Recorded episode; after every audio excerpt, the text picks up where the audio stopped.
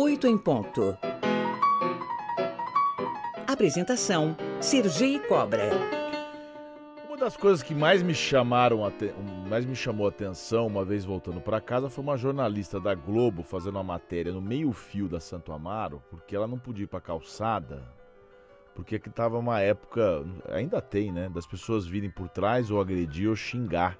Eu lembro dessa cena, ela no meio-fio da Santo Amaro para poder fazer a reportagem no lugar onde o povo não teria acesso. E essas temperaturas foram se elevando no cenário eleitoral, gerando até preocupação quanto à segurança desses profissionais de imprensa.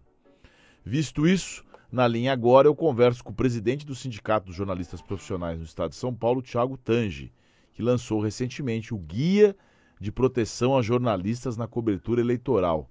Muito bom dia, Tiago. Seja muito bem-vindo ao Oito em Ponto. Muito bom dia, Sergei. Muito bom dia a todos, a todos os ouvintes da Rádio Cultura. É uma alegria muito grande estar aqui nesta manhã. Foi desse teu guia aí que, a, que essa jornalista da Globo tirou essa ideia de fazer a, a reportagem no meio da Santo Amaro lá para se proteger, Thiago? Olha, Sergei, não deveria, né? Na verdade, a gente criou esse guia justamente é, para que situações como essa não se repitam.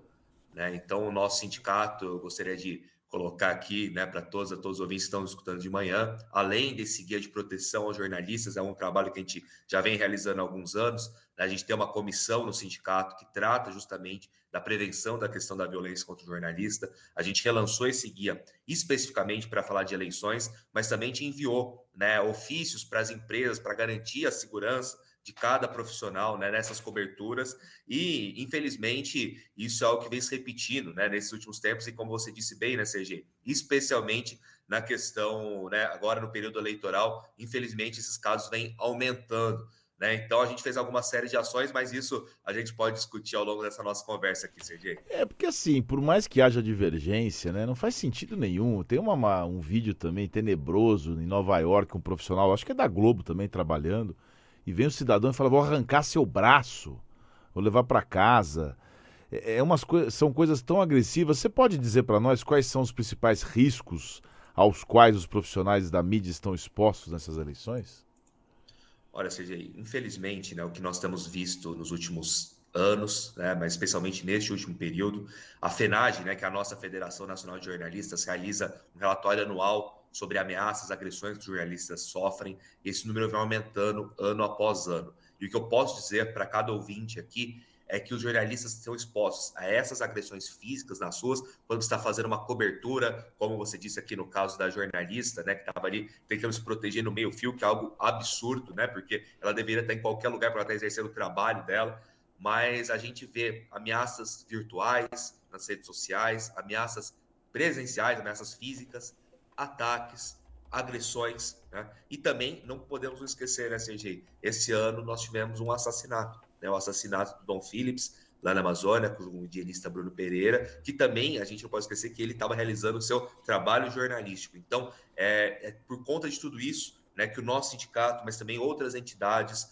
é, além né, da nossa parte, nós realizamos esse guia de proteção, mas eu queria também destacar que nessa semana, Sergi, a gente realizou uma atividade em conjunto com mais 15 entidades jornalísticas, e essa, essa, esse ato né, foi um ato em defesa do jornalismo, em defesa do jornalista, da jornalista, em defesa da democracia também. A gente reuniu relatos de jornalistas de diferentes regiões do país, especialmente, Sergi, jornalistas mulheres. Né? Não é por acaso que quando você estava passando na rua, você viu que era uma jornalista, era uma repórter mulher que estava na rua, porque, infelizmente, no momento que a gente está vivendo, as jornalistas mulheres são mais atacadas, são agredidas, sofrem ameaças nas suas redes sociais, e por conta de tudo isso que é, a gente colocou, né, as mulheres jornalistas foram protagonistas desse ato que aconteceu na última terça-feira na PUC de São Paulo. Né, foi um ato muito importante, reunindo não só o sindicato, a FENAGE, a ABRAGE, que é a Associação Brasileira de Jornalismo Investigativo, a ABI, é, a Associação Brasileira de Imprensa e muitas outras entidades, porque a gente tem que dar um basta nisso, né, Sergi? Você e eu, que somos jornalistas, nós temos que ter né, a, a, a tranquilidade para realizar nosso trabalho,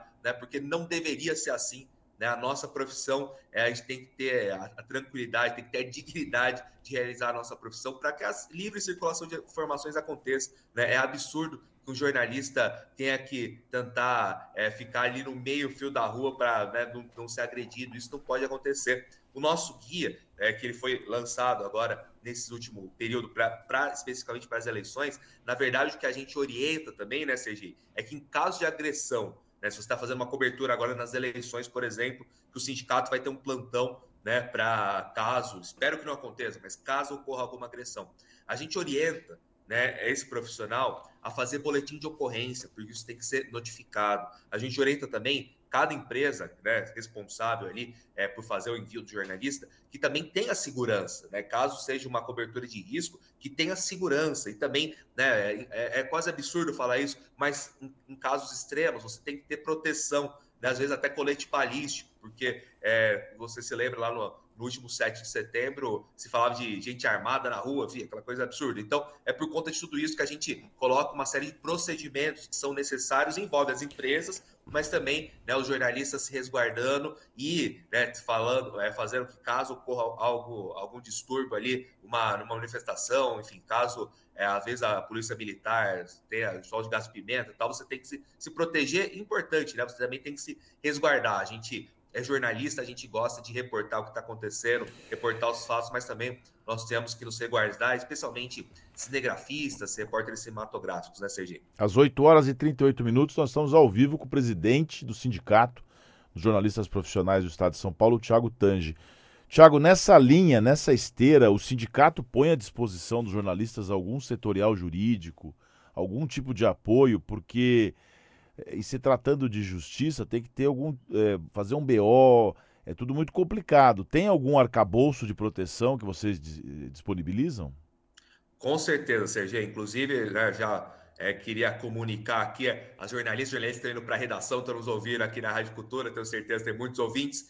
É, neste domingo, por exemplo, né, o nosso coordenador jurídico, nosso setor jurídico, vai estar de plantão também. Né? Então, a gente espera que não, espera que as eleições sejam pacíficas, né, que todos e todos possam votar com tranquilidade, e os jornalistas que estejam fazendo essa cobertura também possam fazer esse trabalho com tranquilidade, mas caso ocorra agressão, caso ocorra ameaça, caso ocorra qualquer, é, enfim, coisa que não deveria acontecer, né, a gente vai estar à disposição com telefones, né, no nosso site, é o sjsp.org.br, o jornalista vai poder conferir ali os números telefone para nos contatar e também, é, em casos mais graves, fazer o boletim de ocorrência, porque é muito importante, né, CG, que essas é, ocorrências elas sejam documentadas. Né, que isso seja reportado às empresas né, de comunicação, mas também seja reportado para as autoridades públicas né? Porque, como você bem disse, é, a pessoa, o jornalista foi empurrado é, quando estava fazendo uma passagem ali pela na TV, o jornalista foi agredido, foi ameaçado, isso tem que ser reportado, porque a gente não pode ter esse clima também de impunidade, que a pessoa xinga, a pessoa ameaça e nada acontece. Né? Então, é, pode ter certeza que a gente tem um departamento jurídico muito atuante nesses casos, né, que já realizou aí diversos atendimentos diretos né, em casos de agressões e nesse domingo a gente vai, também vai estar à disposição, mas feliz, né, vamos torcer, né, Sergio, para que as coisas é, não, não, não, não precisem chegar nisso, mas caso chegue, a gente vai estar aqui à disposição nesse domingo. É, vamos torcer lembrando da frase, né? O preço da liberdade é nossa eterna vigilância. Não tem jeito, né? Tiago Tange, que é presidente do Sindicato de Jornalistas Profissionais do Estado de São Paulo, conversou com a gente aqui no Oito em Ponto. Tiago, muito obrigado por sua participação e uma boa eleição, uma boa cobertura para todo o jornalismo brasileiro, que aliás tem dado muita, muito orgulho em nós nesses últimos tempos. Muito obrigado, Sergio. De fato, né, nós mostramos mais uma vez porque nós somos uma categoria essencial, tanto na cobertura da pandemia e agora na cobertura do processo eleitoral. Então, pessoal, estamos à disposição. É um prazer falar com vocês, é um prazer falar com os ouvintes da Rádio Cultura. Bom dia, tchau, tchau.